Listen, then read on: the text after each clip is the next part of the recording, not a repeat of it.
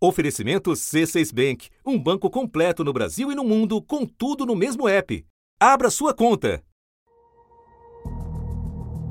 Contas no vermelho, serviços essenciais em falta. Uma das gestões públicas mais ineficientes de todo o país. O indicador da Firjan revela que nos dois últimos anos a Prefeitura do Rio falhou no planejamento orçamentário. Ou seja, terminou o ano devendo fornecedores e sem dinheiro em caixa para pagar. Atraso nos pagamentos, protestos, greve, redução no atendimento e aí problemas de saúde simples vão virando casos graves. Essa crise na saúde pública lá do Rio de Janeiro. Com a Covid pegando. São 13 unidades de saúde com pagamentos atrasados há um ou dois meses. Em plena pandemia, mais de 5 mil profissionais que ficaram na linha de frente no combate à doença estão sem receber. Uma crise política sem fim. Seis governadores, contando com Witzel agora, foram investigados nos últimos quatro anos. Desses, cinco foram presos. O governador em exercício, Cláudio Castro, também é investigado por suspeita de envolvimento num esquema de desvio de verbas públicas. E muita insegurança pública. Em menos de 18 horas, foram pelo menos três tiroteios no Rio. Os tiros estão sendo ouvidos da Tijuca e do Rio Comprido. O ministro Edson Fachin, do Supremo Tribunal Federal, proibiu a realização de operações policiais em comunidades do Rio durante a pandemia do coronavírus. O vereador Zico Bacana, do Podemos, lá do Rio de Janeiro, levou um tiro de raspão quando fazia campanha. O tráfico estaria em disputa territorial com a milícia na região em que o crime aconteceu. É neste cenário que o segundo maior colégio eleitoral do país, com quase 5 milhões de votantes, irá às urnas. O Datafolha divulgou agora há pouco a terceira pesquisa de intenção de voto para a Prefeitura do Rio. Eduardo Paes mantém a liderança com Crivella e Marta Rocha empatados tecnicamente em segundo lugar. O incumbente, Marcelo Crivella, concorre com base na suspensão da sentença que o considerou inelegível por abuso de poder político. Presidente, a minha vitória é a vitória dos valores, dos princípios, de tudo que nós dois acreditamos. O nosso lema é com Deus, pela família e pelo Rio. O ex-prefeito, Eduardo Paes, promete restauração enquanto enfrenta seus próprios problemas com a justiça. Passo a passo, nós vamos colocar para funcionar tudo que foi abandonado pelo Crivella. Eu garanto a você, o Rio vai voltar a dar certo. O ex-prefeito Eduardo Paes foi alvo de busca e apreensão e virou réu por corrupção, lavagem de dinheiro e falsidade ideológica eleitoral. Tem ainda a ex-chefe de polícia do governo Sérgio Cabral. Eu sou a delegada Marta Rocha e tenho coragem. A nova missão é resgatar o Rio da incompetência e da malandragem. E uma ex-governadora petista. Alô, Rio de Janeiro, eu sou Benedita da Silva, candidata a prefeita da cidade do Rio de Janeiro e vamos fazer bonito para essa cidade. Da redação do G1, eu sou Renata Luprete e o assunto hoje é a disputa pela Prefeitura do Rio de Janeiro. As marcas da campanha, a composição do voto e no que prestar atenção nesta reta final. Participam do debate o jornalista Otávio Guedes, comentarista da Globo News, e Alessandro Giannoni, diretor de pesquisas do Instituto Datafolha. Sábado, 7 de novembro. Otávio Alessandro, cada um na sua respectiva área de atuação, vocês não apenas estão acompanhando disputas eleitorais em outras cidades, como já acompanharam outras disputas no Rio de Janeiro. Então eu quero perguntar para os dois o que é que vocês enxergam de particular, de específico na disputa deste ano na cidade. Começo com você, Otávio. Renata, a primeira particularidade que eu vejo é a seguinte: é a rejeição ao novo. Foi o que marcou a eleição de 2018, né, em que o Paz foi derrotado porque o eleitor queria alguma novidade. Então elegeu um juiz que mal conhecia. O candidato Wilson Witzel, do PSC, foi eleito governador do Rio de Janeiro com 59,87% dos votos válidos. Ele venceu a disputa contra Eduardo Paes, do DEM. Com os problemas do Witzel, então, nessa eleição, nós estamos vendo aí uma rejeição ao novo. É, isso traz o seguinte: uma rejeição também apenas ao candidato do discurso, o eleitor valorizando mais o trabalho, o que fez, o que deixou de fazer cada, cada candidato, olhando mais o trabalho, menos o discurso. E por fim, ali nós estamos vendo ali dois candidatos de centro, Marta, é, Marta e o Paz, e o Crivella, que se coloca ali mais à direita, recebeu agora o, o, o, apoio do Bolsonaro, portanto, da extrema-direita. Eu fico aqui com o Crivella, que não tenha muita polêmica, se você não quiser votar nele, fique tranquilo. Tá certo? Não vamos criar polêmica, não vamos brigar entre nós por causa disso aí. Porque... Olhando para a série de pesquisas do Datafolha, e aí eu estou falando de outras eleições também, o que é que você vê de particular nessa disputa? A gente tem uma questão global que interfere na eleição do Rio de Janeiro, como vem interferindo em todas as cidades, que é o, o vetor epidemia. Né? Não faltam apenas leitos com respiradores para Covid-19 na cidade do Rio. Funcionários do Hospital Ronaldo Gazola, referência tratamento do coronavírus aqui no Rio, denunciam a falta de remédios para manter os pacientes sedados. E essa falta teria provocado a morte de seis pessoas na UTI. A epidemia ela determina é, é, as variáveis que vão compor o voto entre os eleitores das principais cidades do país. E o desempenho dos, dos gestores, principalmente no caso do Rio de Janeiro, em que o Marcelo Crivella é o prefeito atual, e tem que prestar contas é, sobre o que fez durante esse período, há um, um grande peso do combate à pandemia nas intenções de voto do Rio de Janeiro, mais especificamente na imagem do prefeito Marcelo Crivella. Alessandro, ainda com você. O Datafolha acaba de publicar a sua terceira pesquisa de intenção de voto para a Prefeitura do Rio de Janeiro. E ela desenha um segundo turno em que estariam Eduardo Paes e um adversário ainda por definir. Crivella ou Marta Rocha? Eduardo Paes, do Democratas, agora tem 31. Marcelo Crivella, do Republicanos, aparece com 15. Marta Rocha, do PDT, continua com 13%. Benedita da Silva, do PT, tem 8%. A partir desses dados e do que você acabou de colocar a respeito da centralidade da questão da pandemia, qual te parece ser o vetor principal da definição do voto na capital fluminense? O eleitor, de um modo geral, procura um prefeito que figure como um facilitador para a retomada da dinâmica tanto econômica quanto social da cidade, né? É, e mas essa retomada tem que ser uma retomada com segurança. Então, por isso que nesse momento é, a imagem do, do prefeito Crivella é uma imagem negativa. Ele é reprovado pela maioria do, dos cariocas em relação ao combate à pandemia. Marcelo Crivella do Republicanos tem 59% de rejeição. Eduardo Paes, do DEM, tem 30%. Clarissa Garotinho, do PROS, 29%. A rejeição de Benedita da Silva, do PT, é de 20%. E o Eduardo Paes, por outro lado, vem conseguindo é, é, compor uma imagem de gestor e de, de pessoa pública que já foi testada no cargo e que consegue, de alguma maneira, capitalizar essa imagem para retomada, uma retomada com segurança. Isso por enquanto. Agora, a delegada Marta Rocha, ela vinha é, numa ascensão, ela, ela cresceu no levantamento anterior e agora ela, ela fica é, estável muito em função dos ataques que sofreu depois desse crescimento. Nós vamos falar de ataques e de rejeição logo mais. Mas antes, Otávio, eu te pergunto sobre o voto evangélico. Muita gente faz simplificações indevidas, trata de maneira homogênea o voto desse segmento e nem sempre é assim. Mas também é preciso lembrar que o eleitorado evangélico tem um peso grande no Rio de Janeiro, maior do que em outras cidades, algo como 30% do eleitorado. Isso não é pouca coisa.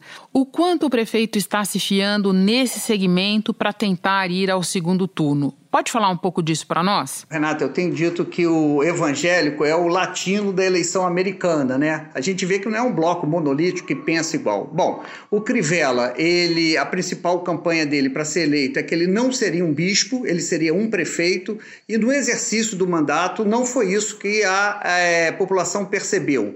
Né? A gente, o Alessandro estava falando ali do, da, da pandemia, na pandemia ele levou um tomógrafo para dentro da Igreja Universal, que é a denominação dele dele e da igreja do tio dele. Representantes dos moradores disseram que a decisão da prefeitura causou surpresa e preocupação. A Justiça determinou que a Prefeitura do Rio não instale tomógrafos e outros equipamentos médicos no estacionamento da Igreja Universal do Reino de Deus, na Rocinha, e sim na UPA da comunidade. Então, isso dentro mesmo do meio evangélico é polêmico.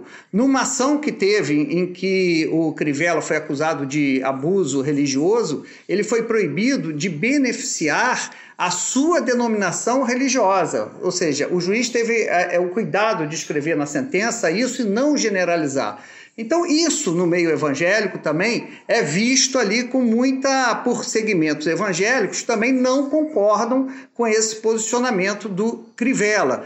A gente não pode é, é, esquecer que uma candidata é, que também tem grande é, parte de eleitores evangélicos é a Benedita. E você olha o Crivella e a Benedita, não são nada parecidos. Mas, sem dúvida, é a grande força do eleitorado do Crivella ainda é o, o, voto conservador e evangélico. Alessandro, o que, que o Datafolha está nos dizendo sobre o comportamento do voto evangélico nesta eleição? O segmento evangélico ele explica a resiliência do, do Crivella na segunda colocação. Ele explica a, a, a, resiliência do Crivella, mas, como Otávio disse, não é todo o segmento evangélico. Entre os evangélicos neopentecostais, que são justamente os que correspondem à, à igreja corrente a qual o prefeito faz parte, ele, ele tem um percentual de intenção de voto muito maior, que, que ultrapassa até 50%. Entre os evangélicos pentecostais, ele cai pela metade a intenção de voto é, no Crivella. É muito diferente do que aconteceu em 2016, em que existia uma homogeneidade maior nesse segmento. Então, apesar de explicar a resiliência, também há, é, dentro da, do, do, do, segmento evangélico, uma diferença, um contraste entre as, diferentes, entre as correntes evangélicas. Né? Otávio, a rejeição ao prefeito Crivella, ela é de um patamar tal que mesmo fora do Rio de Janeiro as pessoas têm ideia de que a ficha dele é, queimou muito. Agora, quem vê de fora pode não entender de onde vem essa rejeição. Daí que eu te peço que nos explique onde é que foi que a administração Crivella se perdeu. Olha, é, principalmente saúde, né? Porque o pai tinha sido um prefeito que tinha ampliado a rede de saúde primária, ou seja, os postos de, de, de saúde da família, a rede básica foi a grande marca dele, e o Crivella é, reduziu, não teve uma crise econômica e teve uma crise de gestão é, não soube fazer a gestão. Então, a saúde é, é, foi um principal problema dele. Depois vem transporte, BRT, que é, um, é o ônibus de, de, superfície, inspirado lá na ideia do Lerner em Curitiba. É, ele também praticamente destruiu esse projeto. Então, isso pega principalmente no voto feminino. Ele tem problemas de gestão, ele tem problema de identidade com a cidade. Você olha o, o, o Crivella, o Crivella não é um carioca típico. Ele não gosta do carnaval, ele não gosta, ele não entende a cidade. Marcelo Crivella discursou para uma plateia de 80 servidores da Fundação Parques e Jardins na Taquara. Esse é o Rio de Janeiro. Esse é o nosso Rio de Janeiro. É uma esculhambação completa ele várias vezes diz que o Rio é uma esculhambação. Ele acha que as pessoas vão à praia usando aplicativo. Então, a falta de identidade com a carioquice e além de uma gestão desastrosa, principalmente na saúde e na área de transportes, é, leva a essa rejeição aí recorde. Otávio, eu continuo com você na tentativa de explicar o Rio de Janeiro aos não iniciados. Como é que você explica a sobrevivência política do Eduardo Paes tendo feito parte de um grupo que foi quase inteiro parar na cadeia? É, em primeiro lugar, essa resiliência dele é explicada pela quantidade de obras que ele fez, ele fez é, na cidade. Então, se o Alessandro está falando da pandemia, a pandemia, na minha, no meu entendimento, fez o eleitor voltar a valorizar trabalho, menos o discurso, né, e mais o trabalho. O Crivella é discurso, é defesa da família, é Deus, é kit gay que ele ressuscitou nessa campanha, enquanto o Paz é, explora o lado trabalhador, o lado de ação. Agora, os dois maiores cabos eleitorais do Paz, na minha opinião, na minha análise, primeiro é o próprio Crivella, que sucedeu o Paz e fez uma gestão desastrosa, e o Witzel, né, que o eleitor foi pregar. O Paz já foi rejeitado. A derrota do Paz há dois anos para governador foi uma humilhação. Ele perdeu para uma pessoa que, que o eleitor não conhecia. Chamavam Witzel de é, é, Whitney Houston, aquela cantora. Mal sabiam o nome, quer dizer, votaram em qualquer um para o Paz não ir ao Palácio Guanabara. É, depois, dois anos depois, Witzel afastado por corrupção. A Procuradoria-Geral da República pediu a prisão de Wilson Witzel, mas o ministro do Superior Tribunal de Justiça, Benedito Gonçalves, determinou o afastamento do cargo. Justificou dizendo que as supostas atividades de corrupção e lavagem de dinheiro por meio de pagamentos ao escritório de advocacia da primeira-dama devem cessar com o afastamento do exercício da função de governador. O Paz usa, inclusive, isso, quer dizer, que não podemos ter um novo Witzel.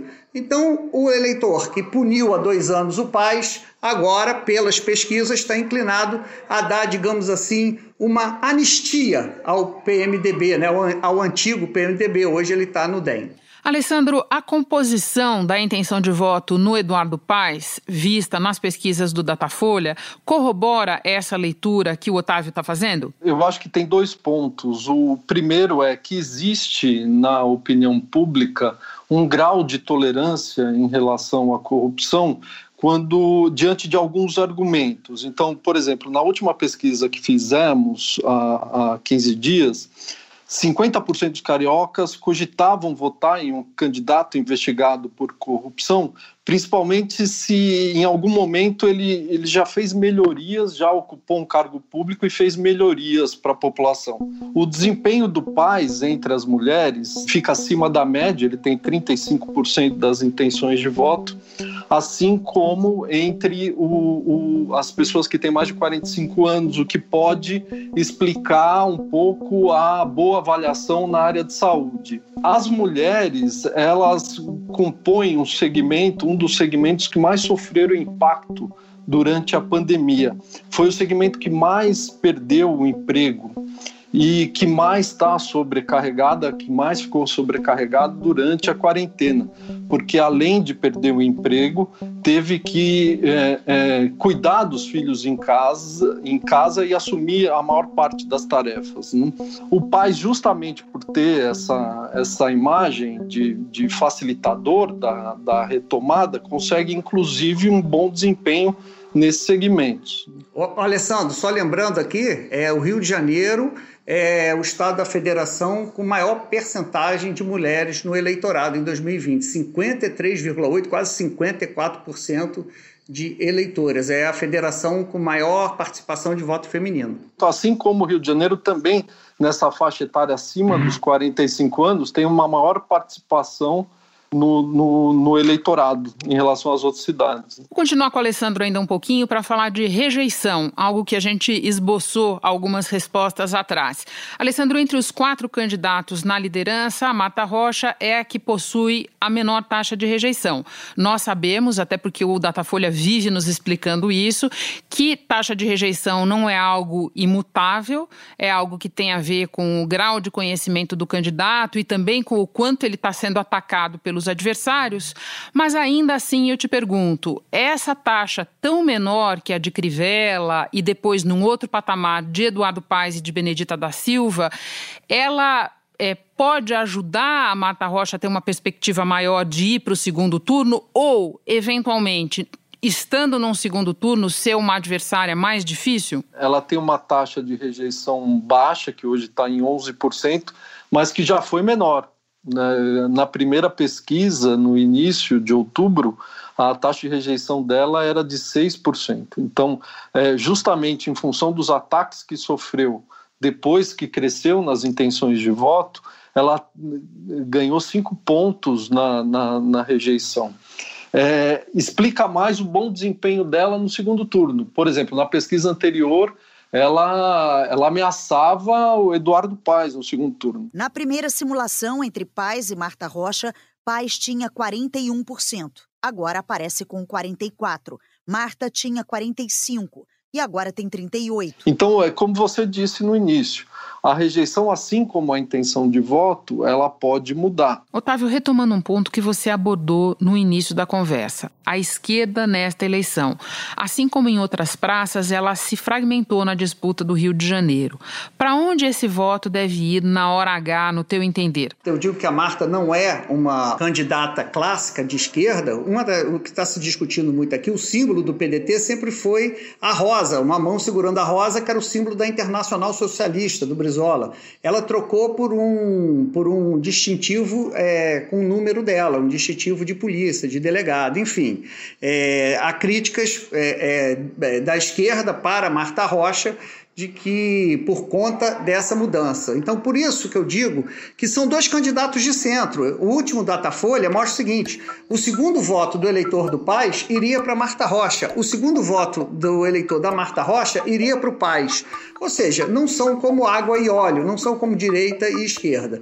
Então, a, a, esquerda tem uma tradição, tem uma tradição de voto útil no Rio de Janeiro, mas a esquerda, no momento, está procurando um candidato para chamar de seu. Isso não tem o PSOL, a candidata a prefeito, é, comparado com o Freixo, está é, tá patinando. Tem a Benedita, que mostra resiliência, mas também tem o teto, que é a rejeição ao PT. E o Paz acredita que pode levar esse voto da esquerda. O Paz, o vice-prefeito dele, era do PT. Ou seja, então, enquanto a esquerda está à procura de um candidato para chamar de seu, nós temos aí candidatos querendo é, é, é, o Paz com esperança, a Marta também com esperança de pegar esse voto. Mas, repito, são dois candidatos do centro. Alessandro, no teu entender, esse vetor direita e esquerda em algum momento vai se mostrar significativo nessa disputa ou não necessariamente? Eu acho que não necessariamente. Essa identificação de, de esquerda e direita ou de qual candidato é é, de esquerda e qual candidato de direita, pelo menos nessa eleição, não me parece é, muito, muito forte, muito cristalizada. Agora, é, é, você percebe, né, pelo perfil do eleitor da Marta Rocha, é aquele perfil clássico ainda do, do eleitorado de esquerda do Rio de Janeiro, quer dizer, mais escolarizado, com um pouco uh, uh, maior renda, morador da Zona Sul, então ainda é, são segmentos de pouco peso na composição do eleitorado e, e que a gente percebe em outras cidades também. Há, há uma crise de identidade na esquerda, uma dificuldade em se comunicar com esses estratos de menor renda, menor escolaridade, é, muito em função do, do que aconteceu, né? Você de, tinha um governo de esquerda, um governo federal de esquerda, que foi abalado por crise de corrupção. Tem um impacto na imagem é, da esquerda que, que a gente vê, viu na última eleição municipal, viu na última eleição é, estadual e que deve se alongar ainda por um tempo. O PT não está achando a menor graça do Ciro Gomes poder botar um pé aqui no Rio de Janeiro. Ainda tem mais essa confusão na esquerda. Sim, sem dúvida. Nosso tempo está quase terminando e eu sempre me lembro de um alerta do Datafolha. O eleitor brasileiro está decidindo cada vez mais tarde, cada vez mais em cima da hora. Nesse sentido, eu quero perguntar para vocês dois: no que prestar atenção nesta reta final rumo ao primeiro turno do Rio de Janeiro. Alessandro, você. A primeira informação que a gente deve prestar atenção agora, na última semana, é em relação à evolução do, do Eduardo Paes. Ele tem uma oscilação positiva dentro da margem de erro na, na última pesquisa.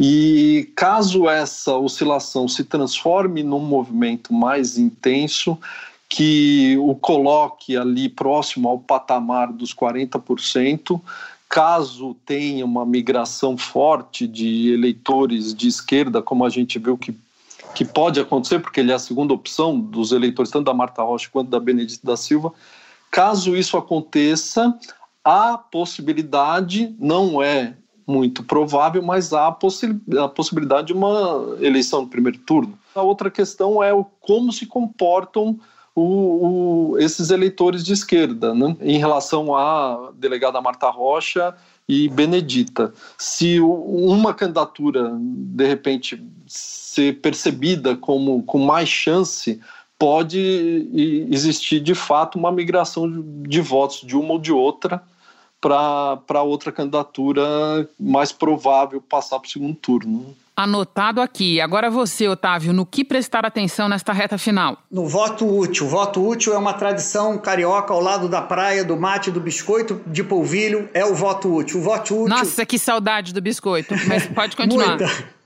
O voto útil de esquerda é, é, é, uma tradição, é ele, é o voto útil que vai decidir a eleição, como decidiu na eleição passada, quando é, os eleitores desidrataram a candidatura da Jandira, desidrataram a candidatura do Molon e levaram o Freixo ao segundo turno. Marcelo Crivella, do PRB, teve 27,78% dos votos, Marcelo Freixo, do PSOL, 18,26%, Jandira Fegali, do PCdoB, 3,34%, Alessandro Molon da Rede, 1,43. Então, de olho no voto útil e, se possível, com matezinho e um biscoito polvilho, Renata. Anotado também, eu vou ver se eu consigo é, seguir essa sua receita. Otávio, Alessandro, muito obrigada pela conversa. Excelente dupla vocês formaram. Bom trabalho aí. Obrigado, obrigado. Obrigado, obrigado.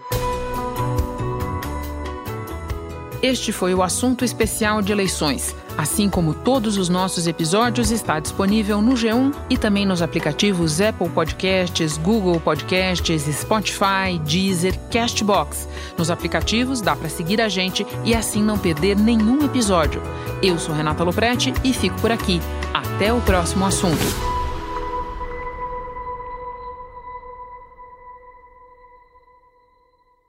Você no topo da experiência financeira que um banco pode oferecer.